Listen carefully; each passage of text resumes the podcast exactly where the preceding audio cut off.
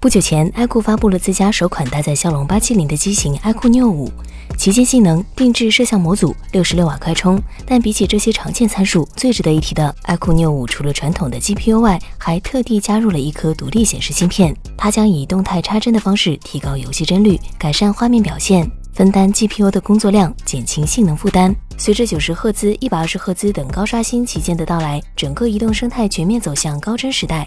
随着《原神》《使命召唤》手游等大作的出现，这对于手机芯片提出了更高的性能要求。虽然业界曾将希望寄托在处理器的制程进步上，但从目前各大五纳米旗舰芯片的表现看，其性能和散热表现都没有达到业界预期。旗舰芯片尚且如此，对于骁龙八七零为首的中高端机型来说，高刷新率带来的性能不足问题更加严重。一方面，一百二十赫兹刷新率已经在两千元价位机型上广泛普及，它们的拍照、屏幕和性能都不差。但在游戏表现方面，用户并没有获得与之匹配的体验提升。如果不考虑散热问题，手机靠专业显卡堆性能的道路可行吗？十几年前，英伟达还真这么做过。二零零七年，英伟达推出了专为手机打造的 GeForce 五五零零，这款 GPU 可以帮助手机实现快速视频解码、高分辨率显示和 3D 游戏能力。夏普、东芝推出的 PDA 都采用了这一芯片，但由于没有足够的游戏支持，英伟达的这一战略最终导致了商业失败。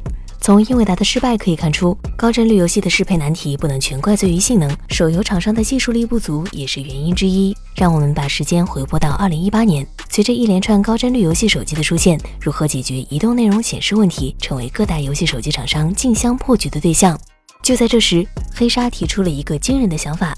黑鲨三用业界首个独立显示芯片完成了游戏网帧，并用算法规避插帧带来的尾箱问题。这枚芯片就是 Pixelworks 出品的 Iris 五。Pixelworks 是一家来自美国的老牌图像显示厂商，是两千年代美国电视芯片领域的主导者之一。不过，随着东亚半导体行业的崛起，Pixelworks 逐渐失去了原先的霸主地位，转战投影仪行业。但在转型过程中，Pixelworks 敏锐地发现了手机行业的广阔前景，开始为手机开发图像芯片。二零一六年，Pixelworks 推出了标志性的 Iris 芯片，并开始与终端旗舰和游戏机型合作。这些厂商在色彩管理上的底蕴不足，迫切需要老牌技术公司的加盟。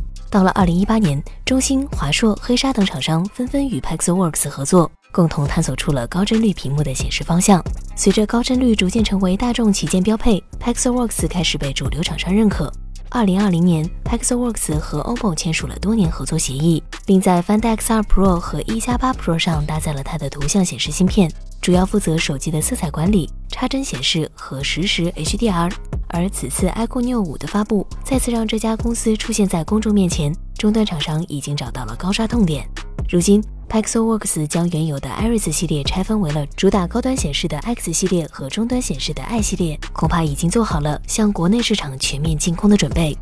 纵观手机独立显示芯片的发展，我们会发现。这项创新并不是来自于我们熟悉的头部厂商，而是来自于终端厂商对用户使用场景的深度考量。在目前旗舰机性能增速变化的当下，分担处理器压力的独立显示芯片将成为各大厂商的主攻方向。对于游戏公司来说，独立显示芯片的加入也能让他们松一口气，减少开发压力。我们认为，在未来，我们甚至能够在一些旗舰机中频繁看到独立显示芯片的身影。好了，以上就是本期视频的全部内容。觉得不错，还请关注和点赞。我们下期再见。